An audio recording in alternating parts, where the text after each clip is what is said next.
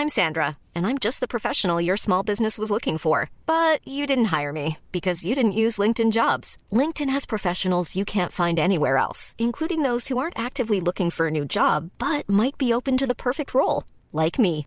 In a given month, over 70% of LinkedIn users don't visit other leading job sites. So if you're not looking on LinkedIn, you'll miss out on great candidates like Sandra. Start hiring professionals like a professional. Post your free job on linkedin.com/people today. Planning for your next trip? Elevate your travel style with Quince. Quince has all the jet-setting essentials you'll want for your next getaway, like European linen, premium luggage options, buttery soft Italian leather bags, and so much more. And it's all priced at 50 to 80% less than similar brands. Plus, Quince only works with factories that use safe and ethical manufacturing practices. Pack your bags with high-quality essentials you'll be wearing for vacations to come with Quince. Go to quince.com slash trip for free shipping and 365-day returns.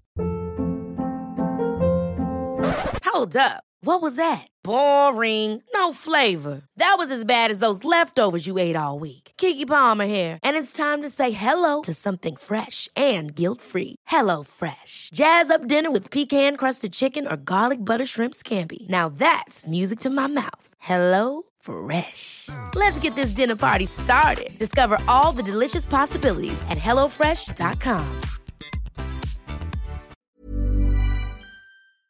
C'est parti Salut, je suis Anne-Sophie Supio. Bonjour, je m'appelle Grégory Vacher. Et là, vous êtes sûrement en train de vous dire, mais qu'est-ce que c'est que ce podcast? Eh bien, c'est très simple. Nous partons à la rencontre de personnes qui ont donné un sens à leur vie. Comme ça, nous, on peut s'en inspirer. Et on a appelé ça le plein de sens. Vous me faites le plein. Le plein? Oui. Il s'appelle comment l'épisode d'aujourd'hui? Mon métier aura du sens avec Julien Vidal. Merci Francine. Alors, on y va. Bonjour, aujourd'hui on a le plaisir d'être avec euh, Julien Vidal. Euh, bah, merci d'être avec nous Julien, déjà c'est trop cool. Salut les amis. Coucou. Julien, toi tu as un super podcast qui s'appelle 2030 Glorieuse. Tu as écrit aussi plein de super livres. Mais avant de commencer ce podcast et d'expliquer aux gens qui tu es, euh, j'aimerais bien ju- justement reprendre un truc que tu, euh, que tu fais dans tes podcasts. Euh, quand, quand tu as un invité, tu demandes, imagine, on est en soirée, on se croise, comment est-ce que tu te, tu te présenterais? Parce que c'est pas forcément facile, quoi, de manière assez concise, de dire voilà qui je suis. Qu'est-ce que, à quoi tu, tu répondrais Enfin, qu'est-ce que tu répondrais à cette question? Ouais, t'as raison, c'est même hyper difficile. Moi, alors déjà, je tiens à vous dire quand même que je suis très très très content d'avoir cet échange avec vous. J'ai suivi le lancement de votre propre podcast et donc j'étais très content de savoir que j'avais continué à entendre votre voix. Donc ça, c'est vraiment la très très bonne nouvelle. C'est gentil. Et pour répondre à ta question, ça dépend de l'ambiance dans laquelle je suis. Si je suis dans une ambiance où, euh, je sais pas, pour une raison ou une autre, euh, le boulot m'a bien rempli la tête et j'ai envie de d'en changer, tu vois, j'ai envie de parler d'autre chose, Ouais. alors je dis que euh, j'adore faire du vélo et manger des éclairs au chocolat, tu vois. Ouais. Ça, c'est vraiment le truc qui permet de couper court à toute conversation un peu chiante sur euh, euh, la présentation du type euh, profil LinkedIn. Ouais. Alors, depuis 2017, euh, je suis fondateur du mouvement Ça commence par moi. Je Ouais. suis podcasteur, podcasteur pour la quatrième saison et tout le tralala. Mais sinon, effectivement, j'aime bien dire que euh, j'essaye de faire en sorte que là, le, la mise à la hauteur de, de notre société face aux, aux enjeux du 21e siècle, ça y est, tout, tout d'un coup, ça devient un peu plus sérieux. Ça soit une opportunité plutôt qu'un fardeau. J'ai l'impression qu'aujourd'hui, Mmh. quand on dit, bon, bah voilà, écologie, environnement, solidarité, tout ça, tout ça, on a l'impression que ça va être difficile. Alors que moi, j'aimerais que les gens se rendent compte que non seulement ça va pas être euh, si difficile que ça, mais qu'en plus, c'est une vraie chance et que, et que c'est c'est une opportunité, en tout cas pour tout le monde, de vivre mieux, de vivre plus intensément et d'avoir le sentiment que bah, cette euh, chance extraordinaire qu'on a là avec nos vies, ça soit ça, soit pas regretté euh, Mm. quand on se retrouvera sur notre lit de mort. Et là, en général, je prononce le mot mort et les gens vont se resservir d'un cool. petit four.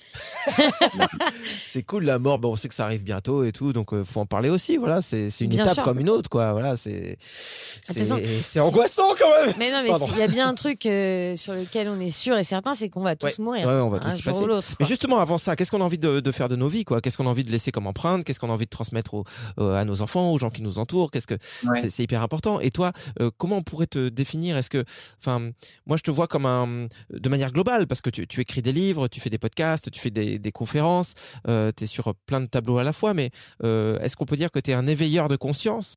Vous, vous dites ça de vous? Vous dites que vous êtes des éveilleuses et éveilleurs de conscience? Non, On moi je dis que je suis Vous, vous dites, géniale. Ça me va, moi. Ouais, on est plus, ouais, on a plus du charisme. Moi, je dis que j'ai des pecs. Euh, non, mais ouais, peut-être. Je sais pas si on est veilleur de conscience. Moi, je, moi, j'ai- j'aime bien dire que nous, on est, on est assez bon pour mettre les autres en avant, tu vois. On est des passe-plats, quoi. Bah, ça m'allait bien aussi de me présenter comme ça, parce que finalement, c'est ce que je fais, c'est vrai, souvent avec les 2030 Glorieuses, mais en fait, c'est ce que je faisais assez naturellement et que ça commence par moi, parce que quand je mettais en avant les, les alternatives, les initiatives concrètes et les actions qu'on pouvait mettre en place, chacun Mmh. euh, dans notre quotidien, individuellement et collectivement, c'était pour mettre en avant des initiatives, des marques, des assos, des choses comme ça. Bah, justement, est-ce que tu Et peux la- nous parler de Ça commence par moi pour les gens qui en ont peut-être jamais entendu parler? Donc Alors, par contre, du coup, je vais te couper tout de suite, Greg, Ouais. si tu me coupes Ouais. sur chaque question que tu me poses. Ouais. Voilà, on a le temps, on est en podcast, on est bien. raison. Mais je voulais. Faire une réponse qui est, qui est allée te chiader parce que j'avais envie d'utiliser le mot chiader, tu vois. C'est dommage. apporter de la nuance, de la complexité. Et donc, toi, tu vas me couper toutes les deux secondes. On est après, pas- c'est- on n'est plus sur Fun Radio. Il n'y a plus de coupure pub toutes les deux Je suis secondes. d'accord, mais je voulais On quand même écouter. Pitbull euh, tout de suite. Et après la pub Lidl, évidemment, on revient euh, avec Julien Vidal. À tout de suite. C'est dommage, ça faisait que 5 minutes que ce podcast avait commencé, puis on se fâche déjà. C'est c'est dommage.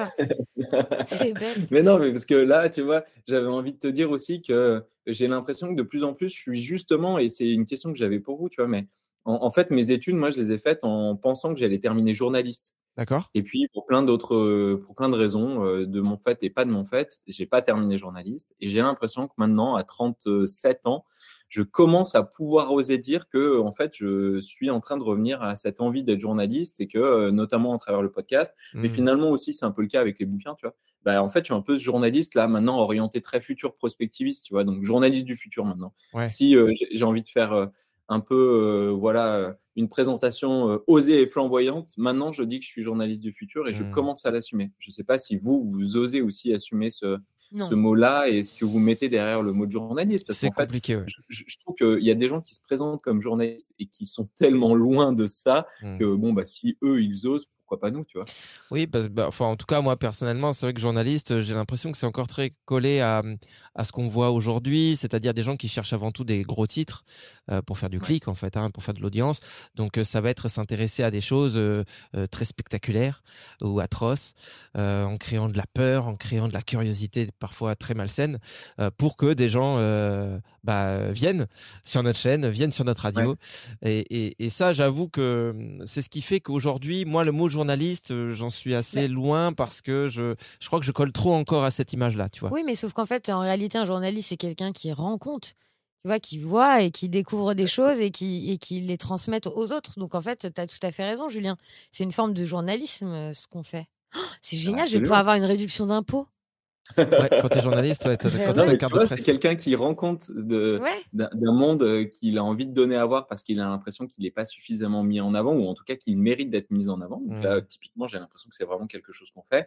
Et en plus, je dirais même que nous, on peut oser euh, dire qu'on fait partie des journalistes à impact ou des journalistes euh, qui là en ce moment se disent aussi positifs parce que euh, on met en mouvement. Notre objectif, c'est pas de donner une information qui va euh, en fait figer les gens ou les isoler ou comme tu le disais Greg avec les ben voilà toute cette tendance à être un peu dans le soit dans la peur, dans la crainte ou le le putacliquisme, je sais pas si ça se dit, Ouais. mais au contraire, nous on a envie de mettre les gens en mouvement, on a envie de leur donner de l'espoir, de de, de, de leur permettre de vivre leur vie et vraiment. Et donc, je, ouais, Ouais, je sais pas, et tu vois- impact, ça me va bien. Le truc, euh, le truc aussi que- qui m'a, qui, qui me, qui m'éloigne un peu du journalisme, c'est que donc je parlais de ce côté sombre, tu vois le, le côté effectivement, on veut faire de l'audience, donc on met en avant euh, des trucs un peu dégueulasses ou voilà, on, on nous dépeint le monde comme un, un endroit horrible.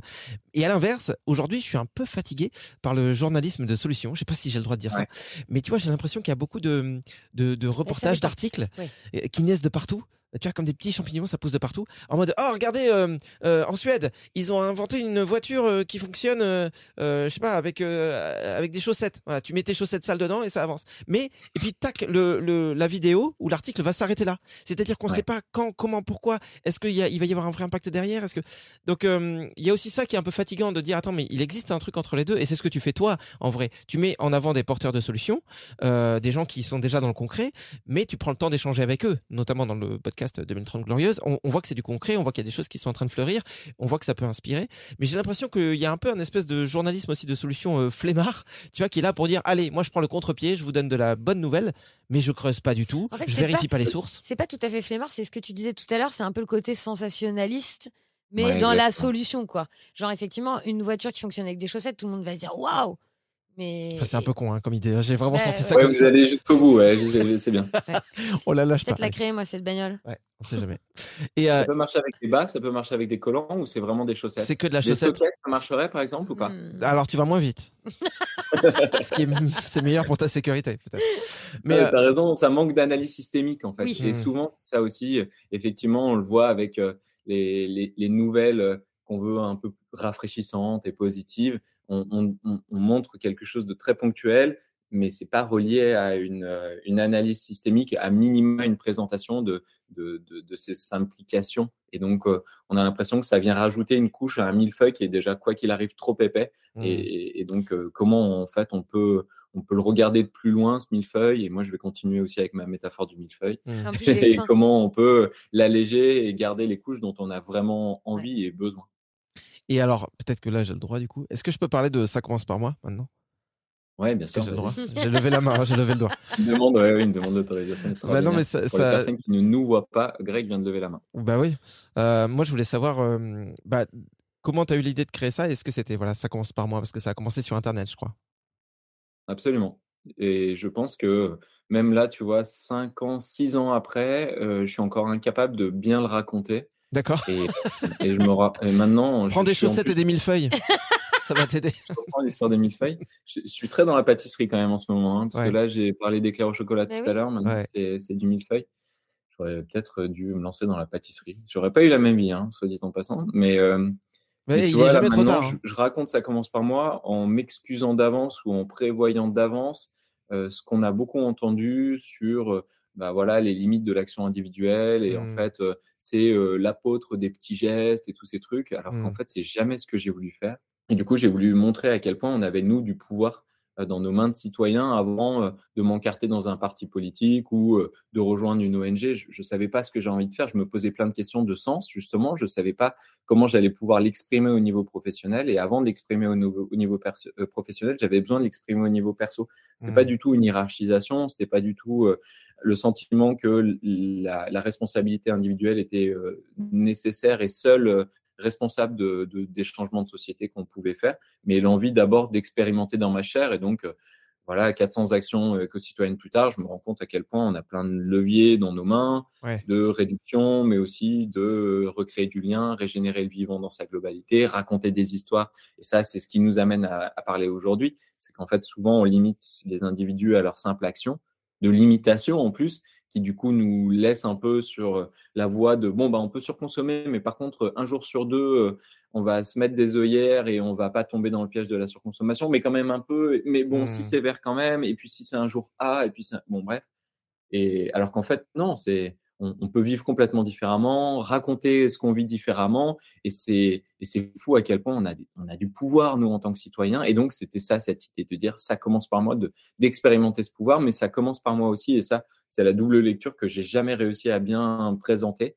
Ça commence par moi d'avoir un un impact sur la seule entité du vivant sur laquelle j'ai du contrôle en fait, Ouais. c'est-à-dire moi-même.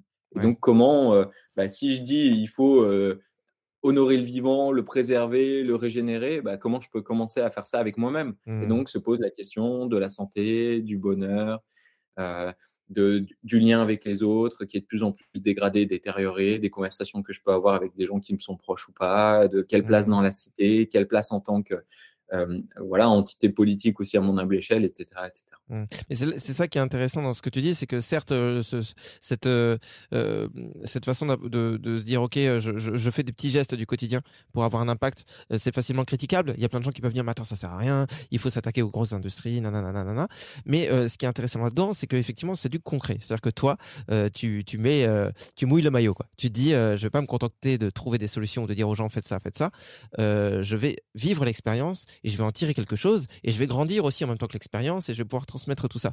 Euh, Aujourd'hui, euh, c'est aussi ça parfois le souci, c'est que j'ai l'impression qu'il y a des gens mais brillants partout euh, qui sont porteurs de solutions, c'est vrai, qui nous expliquent comment on peut se reconnecter avec la nature et tout, mais eux-mêmes sont tous les jours en conférence, sont en plein centre-ville, sont et puis en fait tu te dis mais, mais merde, ah, euh, est-ce que, vous vous rendez compte que vous-même, vous, n'incarnez pas ce que vous dites? Et ce qui n'est pas un problème, parce qu'on peut avoir plein de connaissances et on, peut, on, peut, on a quand même des choses à transmettre. Mais je me demande si, euh, au bout d'un moment, on n'est pas obligé de prendre un temps pour un vrai retour à soi, quoi. Que ce soit de la méditation, que ce soit de la balade en forêt, que ce soit chacun son truc, quoi. Mais, euh, mais on peut pas être que dans l'intellect. Enfin, tu as raison. J'ai l'impression. Il y a un besoin de cohérence et il y a un besoin de d'expérimenter ce qu'on raconte. Euh, là où je m'excuse, c'est que j'ai j'ai pas dit à quel point justement je voulais dépasser les petits gestes et je pense que euh, ça commence par moi. Ça a jamais jamais été euh, présenté comme justement l'apologie des petits gestes parce que je mmh. trouve que ça nous enferme encore dans notre rôle de surconsommateur parce qu'on nous dit qu'on peut consommer agir, mais en fait on se limite à notre pouvoir d'achat.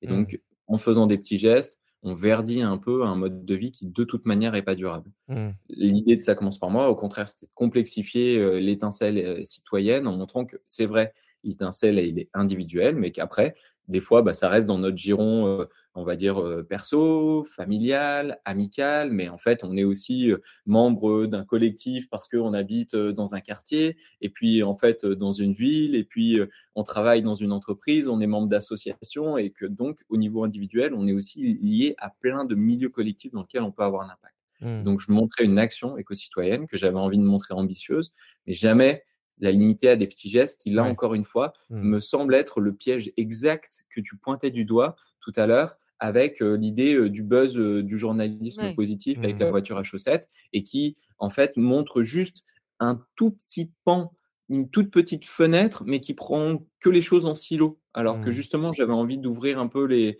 les silos et de décloisonner cette posture éco-citoyenne qui, encore une fois, me semble avoir été un peu enfermée dans les petits gestes qui sont trop limitants. Alors qu'en mmh. gros, quand on a une posture éco-citoyenne de cohérence qui est à la fois intellectuelle et à la fois dans l'action, qui est à la fois exemplaire et à la fois fouillis, foutraque, bordélique, etc., etc. On peut montrer plein de choses. Et ça y est, je suis en train de perdre Anne-Sophie qui est en train d'envoyer des SMS. C'est hyper sympa cette vidéo. Je suis hein. sur Netflix. T'inquiète. Non, elle est en train de, je vais dire ce qu'elle fait. Elle est en train de regarder tes livres sur euh, Google. C'est vrai en plus. mais oui, je t'embête. Donc, tu vois, non, mais en fait, tu fais la, tu vois, tu parles, elle, se dit, vas-y, je vais acheter. Tu vois, ça marche. Hein. À chaque fois qu'on a un En fait, j'étais en train de me dire que je te trouvais quand même assez dur avec toi, Julien, parce que je trouve que tu as très bien présenté euh, Ça commence par moi. Donc euh, Non, mais parce que je pense qu'il y a eu, euh, si tu parles de ça, que, enfin, je devine que tu as dû quand même essuyer quelques critiques ou des gens qui avaient mal compris le message et qui t'ont collé sur le dos peut-être des trucs qui. Sur les milieux bien sûr, de, des milieux qui se pensent être les écolos les plus engagés, les mmh. plus radicaux. Et donc, en fait, on n'a pas voulu vraiment bien comprendre ce que je disais ou y accorder du temps. Et donc, on m'a mis dans la case des petits gestes. Les journalistes, majoritairement, c'est vrai aussi, m'ont mis dans cette case. Ah, super, l'action des petits gestes, et puis basta. Et donc, rares sont les moments où j'ai pu expliquer tout ce qu'il y avait derrière. Parce que, en fait, pour moi, c'était évident et j'avais pas l'impression qu'il faille le le voilà le débunker plus que ça euh, mmh. euh, et, et, éclairer tous les angles morts de ma posture aussi parce que bah, j'avais fait des études dans la solidarité internationale que pour moi les questions géopolitiques étaient évidentes que les questions de solidarité étaient évidentes que tout était systémique et donc à, ce moment-là de ma posture, bon, bah, c'est vrai que j'avançais avec euh, l'étendard citoyen individuel, mmh. mais que ça voulait pas du tout dire que je me limitais mmh. à ça, et, ça et, que sur, je surresponsabilisais l'individu parce que, tu l'as dit tout à l'heure avec les entreprises, on pourrait le dire pourquoi pas avec les politiques. En fait, la responsabilité, elle est collective et donc il y a plein de choses à faire dans l'action et aussi dans la manière de la raconter. C'est ce que je fais aujourd'hui en 2030 Glorieuse. Mais, euh, mais ça, je l'ai pas suffisamment bien compris et je l'ai pas suffisamment bien expliqué et on m'a pas aussi donné suffisamment de temps pour le faire. Donc, je profite là, tu vois, du fait qu'on ait un podcast euh, où on a le temps pour euh, à nouveau, euh, à nouveau réexpliquer ça parce que je trouve que ça mérite plus de complexité ces sujets et, malheureusement. et on en parlera bien sûr, Julien. Excuse-moi, juste après Ariana Grande. C'est parti. Pardon. Et t'as de bons restes. J'ai hein toujours, j'ai toujours, j'ai toujours mes restes. Excuse-moi.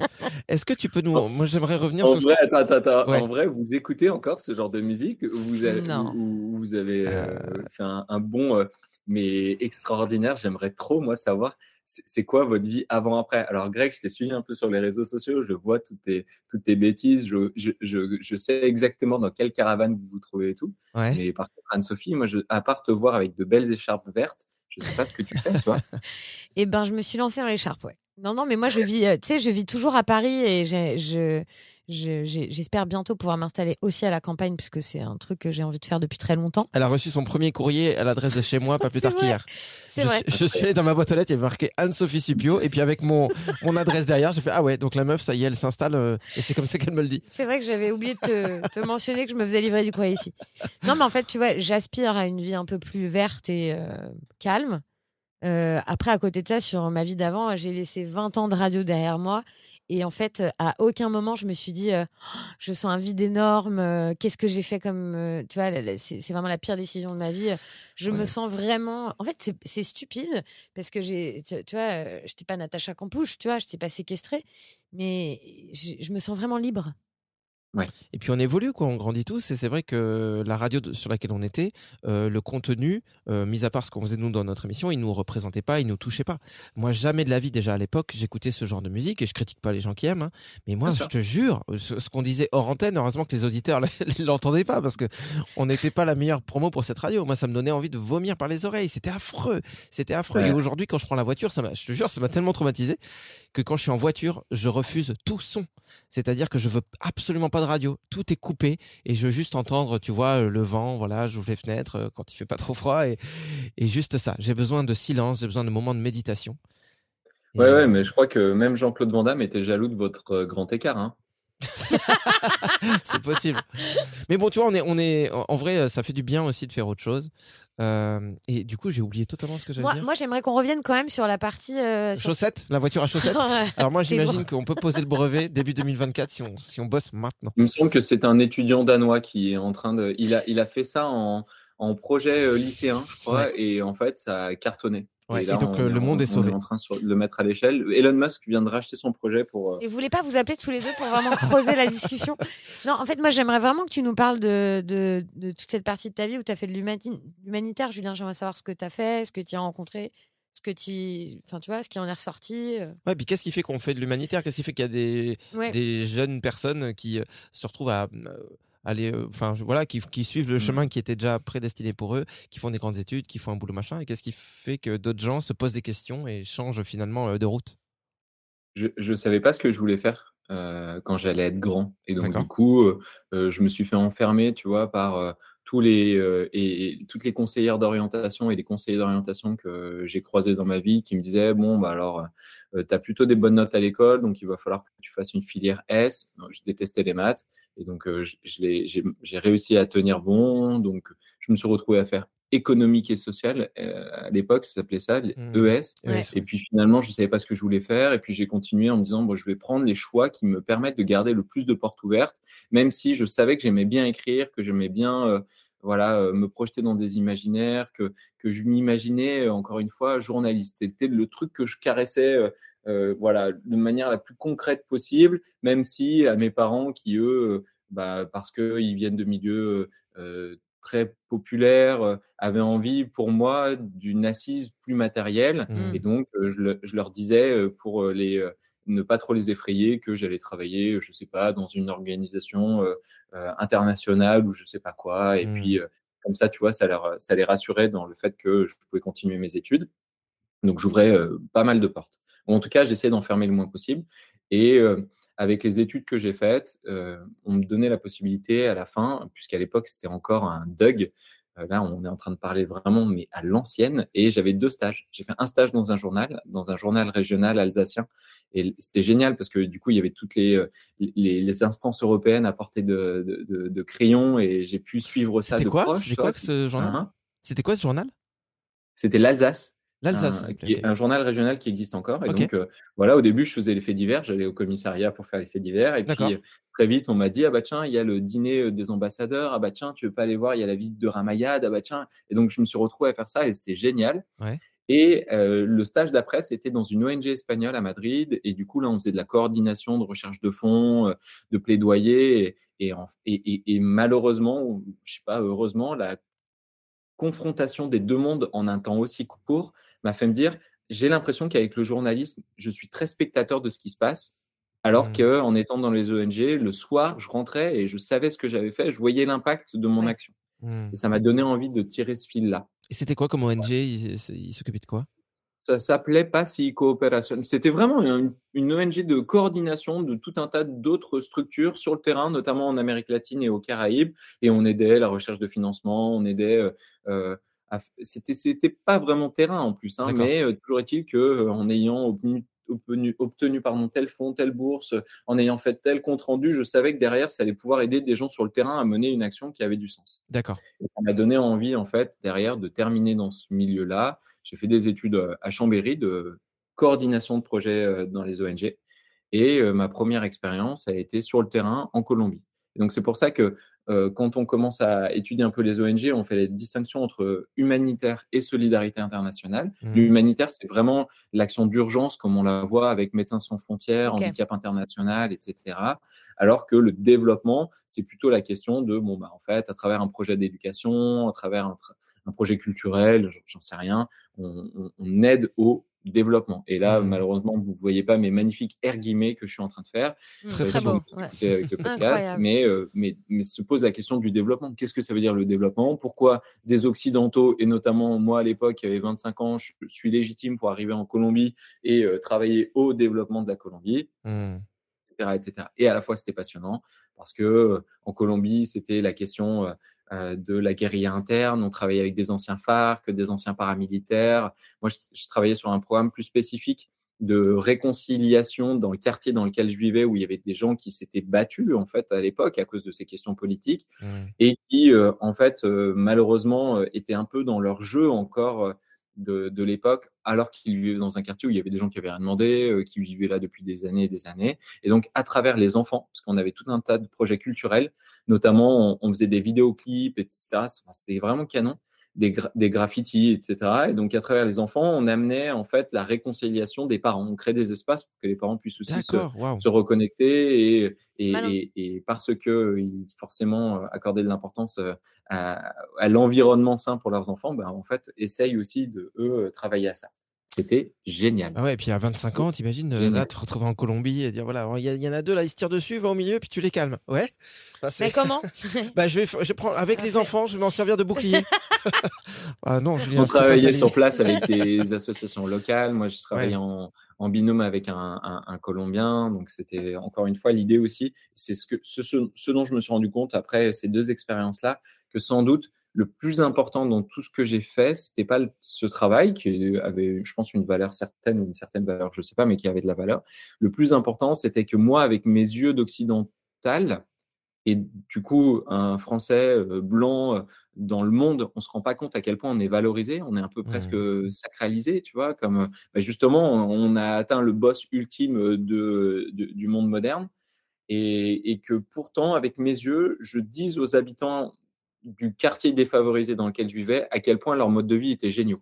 Mmh. Et, euh, et, je reconnaissais dans leur manière d'être en lien avec la famille, de, pro, de, de protéger les générations, de, mettre en avant leurs traditions, de, créer au maximum des interactions. Tout ça, je leur disais et tout ça, je, je, je, je m'en estomaquais. Et, euh, et de voir à quel point ça semblait important aux yeux d'un occidental, je pense que ça leur a permis aussi d'une certaine manière de redonner de la valeur à ce qu'ils avaient euh, pris comme acquis évident et auquel ils accordaient moins d'importance que mmh. justement cette envie de matérialisme que nous malheureusement les occidentaux ouais. on met trop en avant mmh. et, et, je pense que ça finalement ça avait sans doute le, le, le, plus grand pouvoir dans ces expériences interculturelles que je recommande à tout le monde hein, d'ailleurs et je suis mmh. parti et ça c'est important de le dire aussi à travers une formation un, un, comment dire une une, une, sorte de statut qui s'appelle le volontariat de solidarité internationale, qui était aussi, sans le savoir, mais un, un cadeau fou que je me suis fait, parce que ce format-là, il permet d'aller vivre et de vivre, entre guillemets, dans les conditions des personnes avec lesquelles tu travailles. Et donc, malgré moi, j'ai vécu la sobriété volontaire. Quoi. J'ai mmh. vécu la simplicité euh, mmh. là dont on est en train de parler actuellement et en fait beaucoup plus prononcée parce que du coup, tu vis avec 200 euros par mois dans des endroits qui n'ont pas de chauffage, qui n'ont pas de, qui, qui ont l'électricité coupée assez fréquemment. On était en mmh. Colombie à 3000 mètres d'altitude. Il y avait un, un tout petit filet d'eau chaude qui, qui goûtait mmh. et euh, j'avais six couettes sur moi euh, le soir tellement il faisait froid. Quoi. Ouais. Et, et, de vivre ça et de me rendre compte aussi à quel point bah, on vit dans trop de trucs en France avec trop de choses, trop d'objets, trop de, trop, trop de gâchis, ça m'a aussi euh, vraiment fait du bien. Donc, ouais. donc cette expérience, elle était géniale. Et à la fois, j'en suis aussi revenu parce que je me rendais compte que ben, il y a plein d'ONG qui vivent de ce business. C'est devenu un business. Bah ouais, donc, c'est des milliards et des milliards qui ont été investis, par exemple en Haïti ou dans des, dans des situations qui restent encore absolument catastrophiques et terribles. Et tu dis, mais est-ce que c'est normal en fait que ces milliards, ils aillent ma- majoritairement pour les gens qui travaillent sur place, mais en fait les blancs et pas les locaux, Ouais. qui se payent 3, 4, 5, 6 000 euros et que en fait il y ait des économies parallèles qui se créent et que on ressorte encore et encore les mêmes projets sans savoir vraiment si ça a un impact Ouais. positif. Puis en plus, on parle d'endroits où c'est vraiment euh, manque d'hygiène. Enfin, c'est vraiment catastrophique. C'est des conditions de vie terribles, quoi. C'est pas Ouais. juste de la, euh, du, du manque de confort ou de la sobriété. C'est juste terrible. Et c'est et c'est et c'est c'est intéressant aussi que tu parles de ça parce que hum, bon même si bon j'ai l'impression qu'on balaye plein de sujets mais c'est ça qui est intéressant aussi c'est euh, au niveau des associations etc des ONG il y a des fois des gens j'ai l'impression qui se euh, qui pour aider et c'est bien qu'il y ait des gens qui aident euh, vont donner de l'argent des fois beaucoup d'argent mais euh, et c'est très bien mais je me dis que l'argent c'est jamais que la solution. C'est à dire que ça veut pas dire qu'il faut pas donner mais mais arriver avec un gros chèque c'est pas ça que les chercheurs c'est pas grâce à ça que les chercheurs vont se dire ah bah ça y est il nous manquait euh, 3000 là pour trouver euh, le vaccin contre le cancer c'est bon allez non parce que il y a, il y a forcément enfin ça n'accélère pas les choses et je me dis si on y arrive si on a quelques secondes même si c'est pas toute sa vie si c'est un moment de sa vie si on arrive à donner juste de l'humain c'est-à-dire à intégrer une structure quelle qu'elle soit pour aller voir quoi pour avec ses bras aider euh, bah ça permet déjà de voir un peu ce que vaut euh, euh, cette structure dans laquelle on est voilà Euh, voir s'il y a des résultats voir si tout ça nous semble cohérent et puis on et puis je sais pas j'ai l'impression qu'on apporte quelque chose de de différent quoi bref Parce je sais que pas ça si ne c'est transforme pas. En fait, euh, faire un chèque, c'est pas suffisamment un- impactant. On se met pas suffisamment en danger. Ça, ça, on laisse pas suffisamment de place à ce, que- à ce que ça puisse nous remettre en question dans nos modes de vie. Hmm. Par contre, euh, pour rester sur le sujet de- des ONG, on peut refermer la parenthèse rapidement si vous le souhaitez, mais de, de, de l'impact des projets qui sont menés dans le monde entier. En fait, on se rend compte que souvent, le projet le plus impact, c'est celui de donner de l'argent, mais directement aux populations. C'est Hmm. Esther Duflo, Oui. notamment, qui est assez connue sur ces sujets-là, qui est une économiste renommée euh, et qui est française et qui a gagné le prix Nobel d'économie, qui a montré qu'il y a plein de projets qui euh, sont bien plus effi- efficaces quand euh, en fait on donne l'argent directement aux gens plutôt que d'inventer je sais pas Mm. quel programme alimentaire où on arrive avec des sacs de riz ou je sais pas Ouais. peu importe la caricature que je peux trouver. Hmm. Et donc, c'est se poser aussi cette question de euh, comment on peut, d'une certaine manière aussi, et ça, c'est- maintenant un peu le fil conducteur de toute l'activité que j'essaye de développer en France, c'est comment on peut aussi être un peu plus humble, et notamment nous, les Occidentaux, Hmm. quant à, à ce qu'on essaye de faire pour, soi-disant, sauver et euh, les petits-enfants africains, et la Mm. planète, et les ours polaires, et toutes les conneries qu'on entend. Parce qu'en fait, euh, souvent, on n'a pas la solution, mais en plus, on est à l'origine du problème. Et donc, euh, comment on, on- on se rend compte aussi que, ben, d'une certaine manière, il y a plein de choses qu'il faut arrêter de faire et, et arrêter de penser qu'il faut agir pour euh, résoudre tout un tas de problèmes parce Mm. qu'on doit y apporter des solutions. Non, en fait, parfois, la meilleure action, c'est celle de ne pas agir. Et en l'occurrence, tu vois, à la fin, quand je bossais aux Philippines, on aidait des jeunes qui venaient vraiment des situations les plus défavorisées, des anciens prostitués, anciens drogués, anciens prisonniers. C'était vraiment des conditions qui étaient absolument terribles. Et à travers un programme, on leur permettait de, prétendre à un métier décent et d'avoir euh, un, un- un salaire fixe, honorable. Et qu'est-ce qu'ils faisaient avec ce premier salaire? Bah, Ils s'achetaient un iPhone, en fait. Et, et là, du Mhm. coup, tu te dis, mais et, et d'une, qui je suis pour juger? Et de deux, qu'est-ce que ça veut vraiment dire le, le développement? Est-ce Mhm. que ça va pas les éloigner de leur famille? Et plein de choses. Et en fait, tu te rends compte que d'une certaine manière, tu as des pouvoirs que tu ne mérites pas parce que bah, jouer avec les vies des gens, euh, c'est Mhm. c'est quand même énormément de responsabilités. Et parfois, il faudrait aussi juste euh, bah, accepter qu'on ne sait pas et accepter que peut-être la meilleure chose qu'on puisse faire, c'est de rien faire et d'être un peu plus euh, chez nous, à nous promener en forêt, à, bouquiner et à vivre des choses qui, en fait, nous nourrissent vraiment plutôt que d'essayer de continuer encore ce, ce- ce- à, à légitimer ce grand massacre. en fait. Ouais, et puis en plus, c'est tout sauf inutile parce qu'on pourrait avoir l'impression que marcher en forêt ou lire des livres ou quoi, c'est nous faire du bien à nous. Et on se dit, mais mec, euh, vas-y, fais-toi du bien, mais le monde à côté, il souffre. Mais justement, je, je pense pas qu'on soit capable d'avoir un impact positif sur notre, sur, sur le monde qui nous entoure. Tant que nous-mêmes, à l'intérieur, on n'est pas, voilà, on est, on n'a pas réglé ouais. des trucs. Et parfois, ça, enfin, souvent, ça ne passe que par ça, par du temps d'introspection et de la connexion avec la nature. Euh, Ouais, c'est douloureux, mais ça fait du bien. You should celebrate yourself every day, but some days you should celebrate with jewelry. Whether you want to commemorate an unforgettable moment or just bring some added sparkle to your collection, Blue Nile can offer you expert guidance and a wide assortment of jewelry of the highest quality at the best price. Go to BlueNile.com today and experience the ease and convenience of shopping Blue Nile, the original online jeweler since 1999. That's BlueNile.com. BlueNile.com.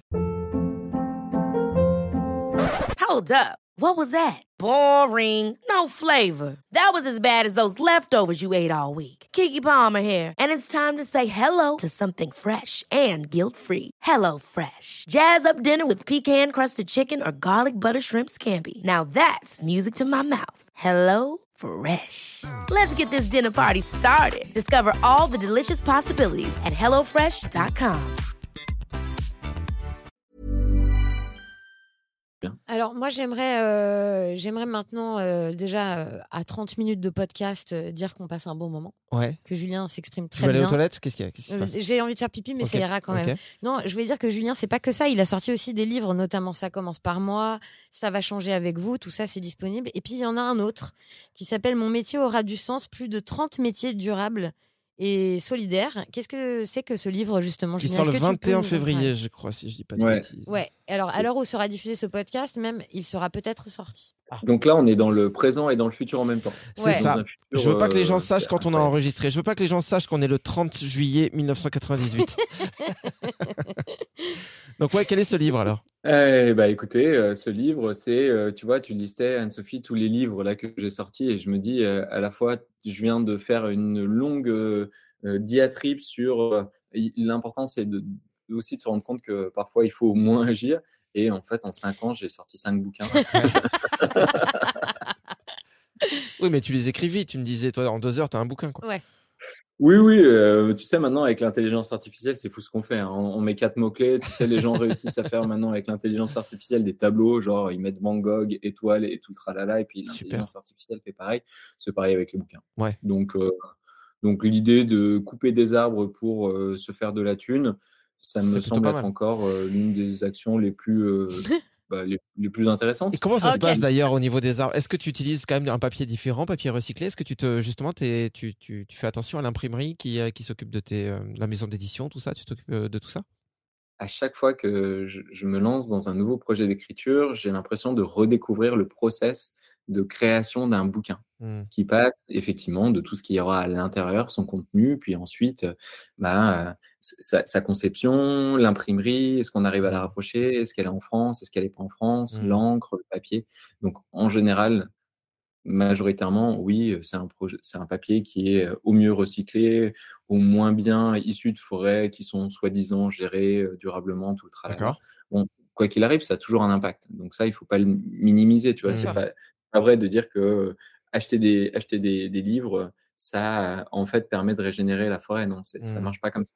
Par contre, on essaie de faire en sorte que c'est le moins d'impact possible et qu'en plus, son impact négatif soit compensé par les changements qui vont émerger grâce à la lecture de ce livre. Et en fait, pour l'instant, et j'ai l'impression que là, c'est un peu en train de se tarir, et je crois que je suis assez content de ça d'ailleurs, tu vois. Ouais. Anne-Sophie, tu disais que tu as fait 20 ans de radio et que là, maintenant, le fait que tu tournes la page, bah, c'était en fait très naturel et ça te faisait du bien. Moi, j'ai l'impression que là, tous ces livres que j'ai écrits, c'était pour raconter quelque chose que j'avais vécu et, qui, qui me semblait euh, être important de raconter parce que ça allait pouvoir un peu euh, déstresser les gens qui potentiellement peuvent vivre la même chose et n'assument pas, n'osent pas se le dire, n'osent pas l'exprimer parce qu'ils ont peur du regard de la société, de leur entourage, etc. Et euh, sur cette question des métiers, bah, c'est un peu ce que j'ai commencé à vous raconter tout à l'heure avec euh, le traumatisme des conseillères d'orientation, l'envie de satisfaire ses parents euh, malgré euh, ce qu'on veut vraiment, de l'incapacité de l'école à pouvoir justement nous révéler nos propres intelligences, nos propres talents et de le mettre à contribution. Et en plus, et ça, je m'en suis rendu compte ces dernières années, l'incapacité des gens à imaginer ce que ça veut dire un métier de sens parce qu'on a l'impression que pour avoir un métier de sens, il faut mettre sa plus belle chemise à carreaux et aller gratter, gratter un lopin de terre, ce qui est très nécessaire. On va avoir de plus en plus de fermiers si on va vers une agriculture qui est euh, permaculturelle où il y a besoin de plus en plus de main-d'œuvre. Mmh. Chouette. Et à la fois, il y en a tellement plein d'autres des métiers. Et donc, depuis que les 2030 Glorieuses existent avec le podcast dont tu parlais tout à l'heure, Greg, Mm. qui en est à sa quatrième saison qui vient de commencer, là, j'ai donné la parole à plus de 70 personnes qui font des métiers qui, à mon sens, ne sont pas des métiers de transformation de la société actuelle, mais des métiers vraiment de la société d'après qui se normaliseront. Et donc, j'avais envie, euh, à la fois pour ces personnes qui euh, sont en train de se dire, en fait, mon boulot, ça va pas du tout, je vais me reconvertir, mais aussi pour tous les étudiants qui, justement, ont, encore pas tranché et qui ont envie d'un truc qui est de la gueule, et eh ben, d'avoir plus de perspectives que, euh, que ce que leur offre malheureusement le système actuel. Et en mmh. plus, j'ai l'impression que c'est vraiment une bagarre des imaginaires sur ces sujets. Et quand on dit métier de demain, et vous pourrez maintenant euh, euh, vous amuser, ça va être hyper drôle, vous allez voir, à poser la question autour de vous, à votre avis, ça ressemble à quoi des métiers de demain? Bah, Les gens, ils vont vous parler d'intelligence artificielle, ils vont vous parler de casques de réalité virtuelle, de, de mmh. smart euh, city, smart grid, smart machin, smart truc parce qu'en fait, on s'est fait un peu euh, emprisonner nos imaginaires par ce côté très technologique et j'avais envie de, de, dire, bah, en fait, non, vous vous trompez. C'est mmh. faux quand on entend que 85% des métiers de demain n'existent pas. C'est faux. Il y a 85% des métiers de demain qui existent à condition qu'on ait envie de planifier vraiment cette société qui soit durable, solidaire, à la hauteur des enjeux. Et donc, dans le livre, et je termine par vous dire ça, je propose quatre possibles évolutions de l'économie qui erraient dans le sens justement d'un 21e siècle euh, à la hauteur des enjeux et qui permettrait de recréer du lien à l'autre, de régénérer le vivant, de faire moins avec mieux, de remettre aussi du rêve dans nos vies. Et pour chacune de ces tendances, je donne la place à des experts, à des infographies, je, mène des interviews et je présente à chaque fois une dizaine de métiers mmh. en montrant les gens qui les font et en créant des fiches un peu standardisées comme on les trouvait dans les classeurs des CDI à l'époque, pour euh, dire, bah, en fait, ce métier-là, à quoi ça ressemble, quel est le quotidien, quelles sont les compétences, quelles sont les études, quel est le, niveau de salaire, de rémunération et, pour quel impact. Mais aussi en posant des questions de pourquoi ça te remplit, pourquoi ça te donne du sens. Parce que justement, tu vois, vous, vous utilisez le mot sens et je pense qu'on peut avoir une conversation quelques minutes là-dessus. Moi, le métier, euh, mon métier aura du sens. J'avais envie de dire, bah, en fait, c'est vrai, le sens comme on l'imagine, celui qui nous remplit, mais de montrer aussi que grâce à nos métiers, on pouvait donner un autre sens à l'économie. Et que, mmh. encore une fois, même si il y a besoin de politique, même s'il y a besoin des dirigeants économiques, nous encore, les citoyens, malheureusement et heureusement, on a la responsabilité d'être cette étincelle du changement. Et donc, avec nos métiers, on peut reprendre un autre pouvoir que notre simple pouvoir d'achat et mettre l'économie sur d'autres rails. Je voulais essayer de montrer ça parce que ça existe déjà. Il y a mmh. juste à le massifier, quoi. Bah ouais, enfin, moi, moi j'avoue que quand je pense à, à, des métiers avec plus de sens, tu vois, bah, euh, c'est vrai qu'il y y a beaucoup d'éveil, enfin de, de, prise de conscience ces derniers temps. Euh, on se rend compte que c'est complètement fou, par exemple, d'acheter de la nourriture dans un supermarché euh, qui vient de l'autre bout du monde et on sait même pas ce qui s'est passé, on sait même pas ce qu'il y a dedans, on sait même pas d'où vient cet emballage, on sait rien. Et quand tu compares ça avec ton papy qui allait chercher même sa viande, moi je suis végétarien, mais bon, le, mon papy qui achetait au moins sa viande dans la petite ferme à côté qui était euh, euh, faite par le gars du coin. Euh, bah, enfin, tu te dis, waouh, en quelques années, quand même, le monde a totalement changé. C'est pour ça que je voulais te demander, quelque part, est-ce que les métiers du futur vont pas ressembler un peu aux métiers du passé, quoi, même, plutôt qu'à des métiers qui existent?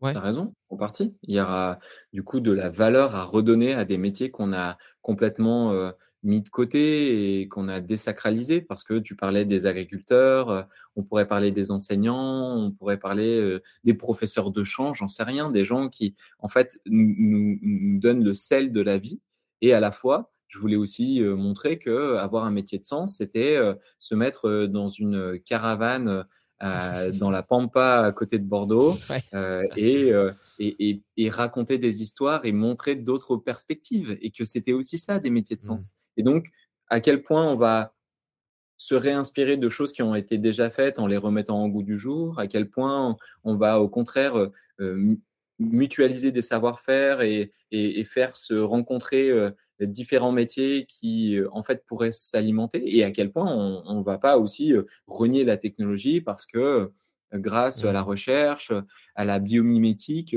on va pouvoir aussi bah, je sais pas, euh, cultiver de nouveaux matériaux euh, qui soient naturels et on fera du polystyrène en champignons et mmh. on fera pousser nos chaises et on fera plein de choses aussi qui sont technologiques, pas forcément high-tech, peut-être low-tech. Là, l'un des mmh. derniers podcasts que j'ai enregistré qui sera diffusé, on ne sait pas quand puisqu'on ne sait pas quand sera diffusée cette interview, c'est un gars qui est artisan solaire il a développé toute une solution de four solaire. Il, bosse en Normandie, donc on se dirait tiens la Normandie niveau solaire, bof. Et en fait, il fait du pain, il fait de la torréfaction Ouais. avec euh, du café de lentilles, du café d'orge. Il fait euh, plein de trucs qui sont surstylés. Et le gars, il disait, bah, en fait, je le faisais en pensant que dans quelques années, ça allait donner envie aux gens de se lancer et que ça pouvait montrer qu'il y avait des alternatives. Et en fait, le mec, en 2022 et maintenant, tout début 2023, il a monté ses factures une seule fois, enfin, il a monté ses prix une seule fois, alors que les boulangers euh, Bah ouais, sont en train ça. de souffrir de la Ouais. crise énergétique, qu'on a l'augmentation des matières premières, etc., etc. Et donc, Ah ouais. dès 2023, il montre à quel point c'est viable tout ce qu'il fait, qu'il s'éclate, qu'il a du sens, que, que- ben, pour plein de raisons, Mais ces bien sûr. 2030 glorieuses, elles sont surtout souhaitables parce Mm. qu'elles font du bien. Alors, c'est vrai économiquement, mais surtout, euh, le mec, il est, quand tu lui donnes la parole, il a une banane, c'est extraordinaire. c'est hyper valorisant. Enfin, c'est valorisant pour lui. C'est c'est hyper stimulant de se dire qu'on utilise Ouais. euh, finalement la nature et ce qu'on a pour en faire quelque chose Puis- sans l'abîmer. C'est ça qui est génial, quoi. Quand t'es dans le juste, en plus, tu, enfin, c'est, c'est- t'as même pas besoin de mettre des mots dessus, quoi. Tu le ressens, toutes tes cellules euh, vibrent euh, là. Mm. Tu sais que t'es au bon endroit, que tu fais les choses qu'il faut, et ça, ouais, je pense que on parle là maintenant à une époque où des gens ils vivent le burn-out, le brown-out, le bore-out. Ouais. On a eu euh, les mots de grande démission qui ont été pas mal mis en avant.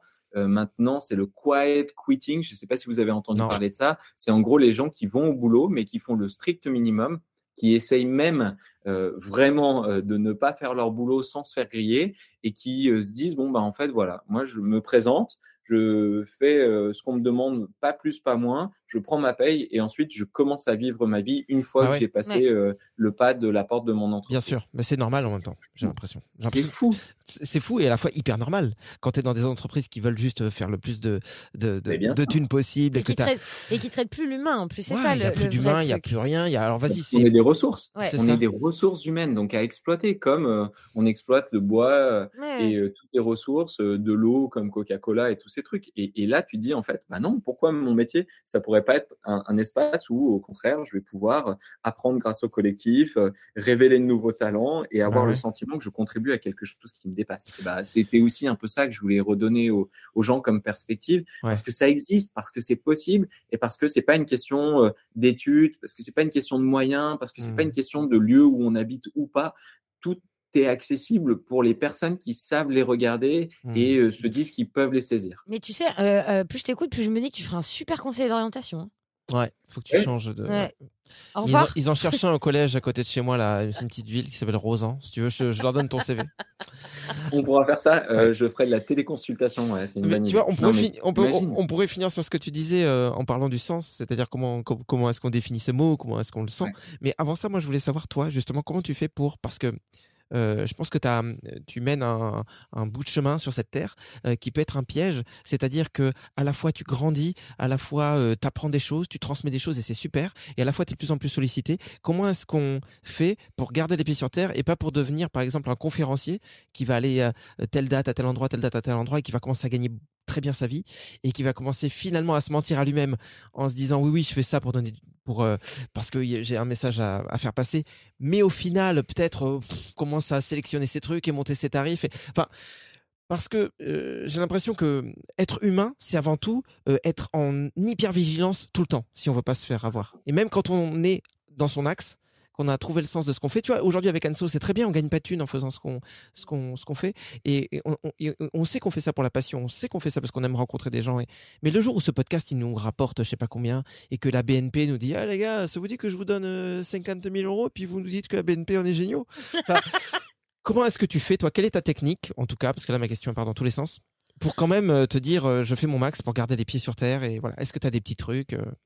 Ouais, c'est une très bonne question et tu as d'autant plus raison que là, euh, l'application SNCF Connect euh, m'a euh, dit que j'avais mon bilan 2022 qui m'attendait. J'ai cliqué sur le bouton et j'ai vu que j'avais fait 33 000 km en train l'année Ouais. dernière parce que justement, j'ai eu l'opportunité d'aller partout en France pour euh, bah, témoigner, euh, faire des ateliers de voyage en 2030 glorieuse pour que les gens ils reprennent le pouvoir des imaginaires, etc., etc.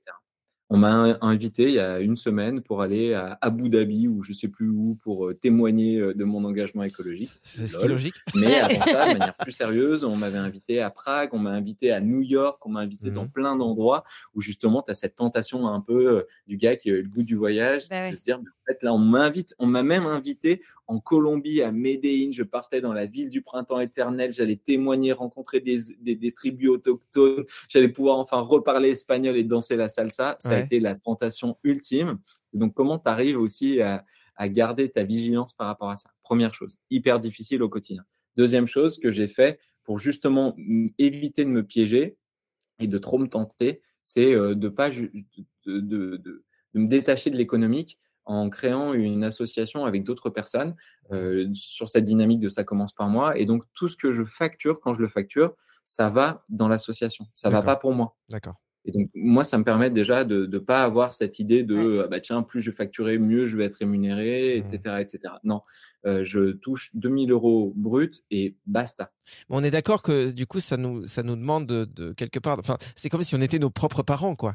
Si on veut, si on veut être sûr de pas déraper. Il faut assumer ce cadre parce mmh. que de temps en temps, dans des moments de fragilité, dans des moments où on va euh, bah, remettre en cause nos modes de vie, euh, de temps en temps aussi se sentir un peu plus euh, tenté par euh, bah, cet ancien monde qui est encore le monde actuel et mmh. qui, moi, me fait dire que euh, bah, un vélo Canyon à 7000 euros, c'est peut-être une bonne idée, hein, parce que quand je fais du vélo avec mon père, c'est vrai que le vélo que j'ai et qui a 35 ans, il pèse 10 kilos, alors que là, il pourrait avoir un vélo à 7 kg et demi, t'imagines, avec des vitesses qui passent immédiatement. bon, ça coûte 7000 euros, mais bon, voilà, tu vois. Bah plein de moments ça où je suis tenté. C'est ce que tout le monde fait en vrai. Là, tu le dis avec le vélo, c'est comme ça avec le portable. C'est pour ça que tout le monde a un iPhone et même des gens qui ont des revenus très modestes, ils, ils sacrifient une grosse partie de leur budget pour le dernier iPhone parce qu'on nous fait croire que c'est c'est vachement bien, que c'est vachement mieux. Mais ce qui n'est pas un problème d'ailleurs, hein. on a le droit d'être confronté à ses choix hein, et ses envies. Et on, est tous imparfaits. Donc à partir du mm. moment où on accepte notre imperfection et qu'on l'utilise pour progresser chaque euh, jour plutôt que se dire bah ok je suis imparfait, j'abandonne de fait, ça change tout. Et, la deuxième chose, je le disais tout à l'heure un petit peu, c'est euh, bah, étant donné que j'ai vécu la sobriété volontaire à travers euh, mm. mes expériences dans les, aux Philippines et en Colombie, je sais à quel point c'est libérateur. Et donc, j'en reviendrai plus, si tu veux. Maintenant, euh, quand euh, je vois le surconsumérisme, je vois les gens qui se euh, mettent en avant parce que leur grosse voiture, parce que leur voyage dans un club med à l'autre bout de la planète, je, je sais à quel point... En fait, j'ai de la tristesse pour ces gens-là parce que je sais à quel point ça, ça rend malheureux. Mais ça te décourage pas, ça, par exemple? Moi, tu vois, euh, pour le coup, euh, quand je vais sur Instagram, moi, c'est mon poison, mmh. c'est ce qui m'empoisonne le plus dans la vie et j'essaie de le faire. Hein. mais c'est horrible, ça me tue. J'essaie de le faire pour l'émission, quand on poste un truc et tout, et des fois, tu regardes le fil, et vu qu'on est abonné à un peu tout et n'importe quoi, on tombe sur des choses. Et quand tu tombes euh, sur un compte d'un milliardaire qui se filme dans sa Lamborghini, qui monte ses, mmh. ses belles montres et machin, et que tu vois qu'il y a, je sais pas, un million de likes, et que les gens disent ouais bande de jaloux moi je suis triste pour ces gens-là parce qu'en fait ils, sont sans doute bien plus malheureux que ce qu'ils affichent mmh. et je suis en colère parce qu'effectivement stratégiquement ils nous pourrissent la vie ils nous, ils nous, ils nous défont notre boulot parce qu'ils occupent l'espace médiatique pour mettre en avant de la merde alors que justement on a besoin de, de, de changer les codes de réussite et à partir du moment où on mettra en avant les les, gens qui euh, en fait réussissent professionnellement en se réinventant et encore une fois en ayant euh, mis deux micros dans une caravane réadaptée. Et là, on, arrivera à changer la société plus vite parce que les gens sentiront qu'ils réussissent quand ils s'écoutent vraiment eux-mêmes. Mmh. Donc, de temps en temps, tu as raison, c'est très frustrant. Et pour terminer avec la question tout à l'heure sur comment euh, rester soi-même au, maximum et, oser bah, évoluer aussi avec son temps et ses sollicitations permanentes, je crois qu'il y a aussi la question de, de, de réussir à, à, garder les espaces pour s'écouter. Parce que de temps en temps, on, arrête de s'écouter, et en fait, parce qu'on suit quelqu'un, parce que euh, on, abandonne et on fait des compromis, ben on peut se perdre. Et ça arrive. Et en fait, ça sera le cas toute notre vie. Par contre, quand on a appris à un peu mieux se connaître et quand on a appris à, à accepter les périodes de doute, les périodes de vide, pour euh, en fait euh, laisser un peu de place à notre petite voix intérieure, alors on a de temps en temps le petit rappel qui va bien. Parce mmh. qu'on a tous cette petite voix intérieure. Malheureusement, on l'a un peu écrasé, encore une fois, sur tout, avec toute cette surconsommation, avec euh, tous ces fils Instagram, et toute cette radio dans la voiture qui nous permet de plus avoir de temps libre, de temps vide. Mais quand on a de temps en temps des petits temps vides, eh ben cette voix intérieure, elle nous rappelle et elle nous remet dans le droit chemin. Et, et je crois que ça y est, moi j'ai j'ai mon j'ai mon, je suis un peu fluent en, euh, je suis un peu, comme on le dit, ouais, j'ai un peu cette capacité à, à- à réussir à m'entendre jusqu'à présent. Ça Ouais. marche à peu près quand je, je fais le pas de côté qui, qui, va, me, qui va me perdre. Ouais. Et, et ça, c'est un travail de tous les instants et c'est un travail dur. de toute la vie. C'est super dur parce que- dans quelques années, euh, bah, j'irai donner des conférences à Abu Dhabi et, et j'espère que à ce moment-là, ma petite voix me fera me dire oh, hop, hop, hop, attends, t'es sûr là? Ouais. Bah oui, bah, euh, cette petite voix, c'est vrai que c'est- pas toujours évident de l'entendre. Et puis des fois, on attend euh, la maladie aussi. On attend que le corps lâche, on attend d'être bloqué de partout. Et des fois, on tombe sur un ostéo, par exemple, qui est un peu connecté, qui va nous dire, vous savez que le corps, c'est pas que un corps, quoi. C'est pas juste vous êtes fatigué, mais c'est que là, il y a des, Ouh, il y a- ça il y a sent des l'expérience émotions. personnelle là. Ouais, c'est exactement ça. J'ai un ostéo euh, pas loin de chez moi qui est, qui est hyper connecté. Tu vas, met- il te pose la main dessus et puis c'est comme s'il lisait ton âme, quoi. Il dit, oulala, là là, il y a une année de grands changements là. Oh mec, mais attends, t'es ostéo, toi. fais-moi, fais-moi crac crac dans le, dans le cou, quoi. Et je crois que c'est lui d'ailleurs qui t'a parlé de la voiture qui fonctionne aux chaussettes. non? Ouais, ouais. Il est vraiment en toi comme dans un livre ouvert. ouais. Euh, bon, allez, on va essayer de Ouais. vraiment parce qu'on a. De toute façon, je savais qu'on allait faire un épisode un peu plus long. C'est Ouais. pas grave, mais mais euh, pour pas être trop long non plus, euh, est-ce que tu peux euh, rapidement justement nous dire comment tu, tu définis euh, le sens, comment ça vibre chez toi ce mot sens, donner du sens à sa vie? Eh ben, tu l'as dit, c'est quand ça vibre. Le sens, c'est quand ça vibre. Et, et pourquoi ça vibre? Parce qu'on est en vie. Et, et Mm. si on est en pilote automatique et qu'on a l'impression que chaque journée se ressemble et, et qu'on subit nos vies et qu'on n'a pas envie d'y aller, et qu'on n'a pas envie de sortir et qu'on n'a pas envie de bouger, alors euh, là, il y a un truc qui manque et Mm. c'est le sens. À partir du moment où on vibre et que chaque jour est, est, est, est une évidence et, et que c'est foutraque, que c'est bordélique et que en fait ça ressemble au plus proche de la nature qui est, est hyper complexe, hyper tissé, hyper nuancé, alors là il y a du sens. Mm.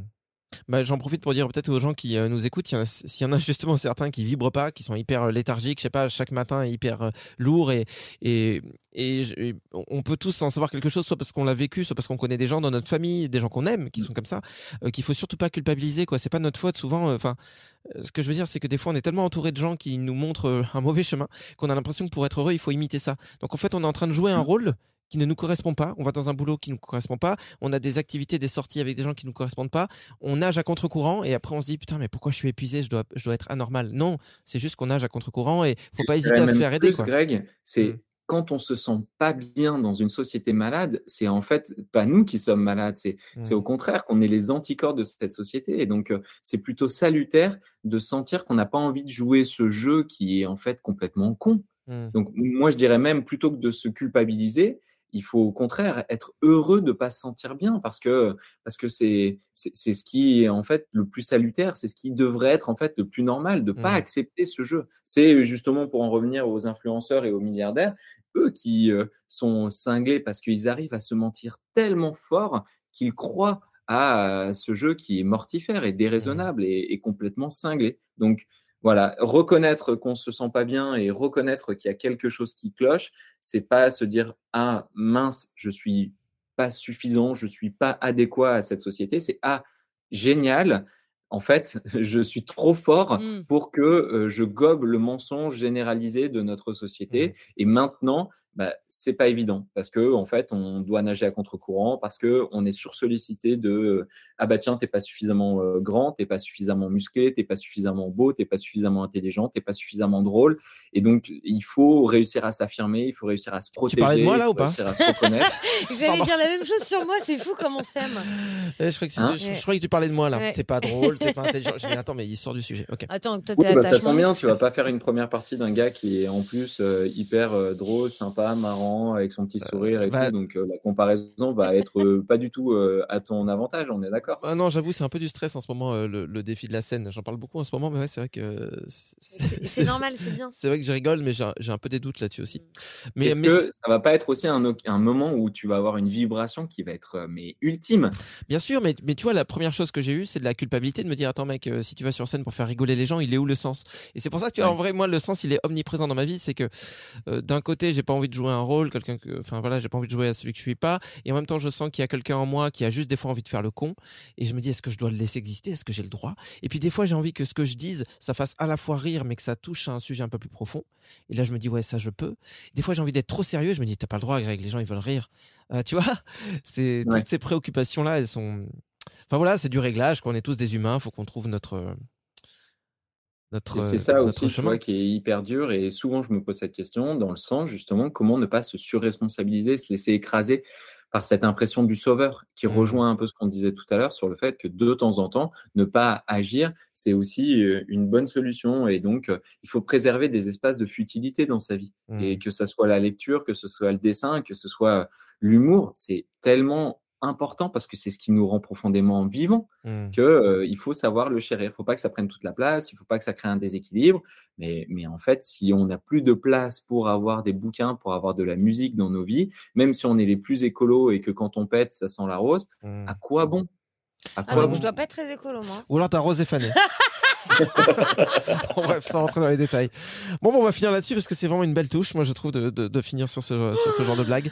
Euh, Oh bah, c'est comme d'habitude, parce qu'on s'est parlé quelques fois à la radio, c'est toujours Ouais. un plaisir d'échanger avec Ouais. toi. euh, euh, Julien, moi ce que j'aime c'est ton côté à la fois, euh, c'est hyper accessible ce que tu dis. Moi j'ai un peu du mal avec l'élitisme, avec euh, des fois des, des émissions que j'écoute et qui me perdent parce que moi aussi je viens d'un milieu super populaire et à la fois on peut rester accessible et profond et nuancé et c'est ce que tu fais et aller dans la complexité comme tu dis. Après, bah, il emploie quand même des mots. euh, En réalité j'ai hein rien compris. Les gens horribles. Non, non, mais c'est ça qui est, qui est, qui est intéressant. C'est que, c'est que Ouais. on peut parler de choses simples, mais en, en, en se limitant pas juste à, à la surface, quoi. Euh, Merci de me donner du temps et merci de donner du temps aux gens à qui vous accordez de la valeur. C'est vraiment, euh, je crois que reprendre le temps euh, de de- d'échanger, de, de se renseigner, c'est hyper important. La notion du temps, là, j'ai vraiment envie de la creuser en 2023 hmm. parce que on a l'impression que le temps passe trop vite. Et à la fois, une des manières, je pense, le plus d'être le plus efficace pour euh, tout ce qu'on a dit là, pour prendre le sens, euh, alléger notre empreinte, etc., etc. C'est aussi de ralentir et donc euh, oser euh, se dire que en fait avoir une conversation ça se fait pas en 10 minutes ça se fait même pas en 30 minutes et, Hmm. et, et là moi il y a eu tellement de choses que j'aurais aimé discuter avec vous donc on reprendra le temps euh, Bah, Avec plaisir. quand, euh, j'aurai l'occasion de venir défendre mon bouquin à droite à gauche ben, qu'on se verra ouais. et qu'on prendra d'autres vrais temps et, et de, que, que vous vous fassiez ça c'est hyper précieux bravo Bah merci, c'est super gentil. Même tu vois ce que tu disais au début, en vrai, euh, même si on vannait, euh, tu, tu vois, je me rends compte que moi aussi j'ai encore mes mes réflexes radio, mais qui, qui sont peut-être aussi des réflexes humains. De, des fois j'ai La peur du. ouais la peur du, vide, la peur du blanc. Ouais. Et, euh, et du coup, euh, ouais, c'est aussi pour ça que cette, cette expérience du podcast, elle est, elle est intéressante. C'est sûr. Se réconcilier avec ça, c'est beaucoup plus difficile que ce qui paraît, quoi. Tu vois, c'est. Puis bon, on a été formaté aussi. Enfin, on peut pas. Tu Ah vois, oui. en tant qu'animateur radio, on a été totalement formaté sur il faut aller vite, il faut être efficace. Le plus important, c'est pas ce que tu dis, mais c'est avoir le temps de diffuser de la pub qui nous rapportera de l'argent. C'était ça en réalité notre job. Donc c'est normal, il faut qu'on se déconstruise aussi. Mais vraiment, pour, euh, c'est pas de la pub, mais vraiment Lidl, quand on y regarde de près, il y a vraiment, c'est des artisans, c'est des artisans, c'est des artisans du cœur, c'est voilà. Prenez pas ça au premier degré, hein, vous vous achetez. euh, le mec se sent obligé de le préciser non, mais on sait jamais, il y a peut-être des gens qui vont se dire, ah putain, mais s'il le dit, va chier peut-être. Non, euh, mais allez. Allez, si c'est pas, je vais résilier mon AMAP là, et puis je vais arrêter. si ça me fait chier. Euh, non, mais c'est super. Merci Ouais. beaucoup, Julien, d'avoir été avec nous, et puis avec plaisir pour se donner rendez-vous bientôt, et puis euh, voilà, voir où on en est dans nos vies euh, très bientôt. Merci Anne-Sophie merci Greg Labis Merci d'avoir suivi cet épisode du Plein de Sens. Il y en a un tous les mardis. Et en attendant, vous pouvez nous retrouver sur nos réseaux sociaux. Oui, il suffit de taper la prod au fond du jardin sur Facebook, Instagram par exemple. Ah ouais, Suivez-nous, c'est sympa. suivez-nous. Et même dans la rue, suivez-nous. Oui. On fera une queue le le. C'est collégial. Hey, it's Paige DeSorbo from Giggly Squad. High quality fashion without the price tag. Say hello to Quince. I'm snagging high-end essentials like cozy cashmere sweaters, sleek leather jackets, fine jewelry, and so much more. With Quince being 50 to 80% less than similar brands. And they partner with factories that prioritize safe, ethical, and responsible manufacturing. I love that. Luxury quality within reach. Go to quince.com slash style to get free shipping and 365 day returns on your next order. Quince.com slash style. Ever catch yourself eating the same flavorless dinner three days in a row? Dreaming of something better? Well, HelloFresh is your guilt free dream come true, baby. It's me, Kiki Palmer. Let's wake up those taste buds with hot, juicy pecan crusted chicken or garlic butter shrimp scampi. Mm. Hello Fresh. Stop dreaming of all the delicious possibilities and dig in at HelloFresh.com. Let's get this dinner party started. Planning for your next trip? Elevate your travel style with Quince. Quince has all the jet setting essentials you'll want for your next getaway, like European linen, premium luggage options, buttery soft Italian leather bags, and so much more. And is all priced at 50 to 80% less than similar brands.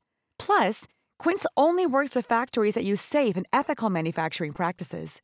Pack your bags with high-quality essentials you'll be wearing for vacations to come with Quince. Go to quince.com/pack for free shipping and 365-day returns.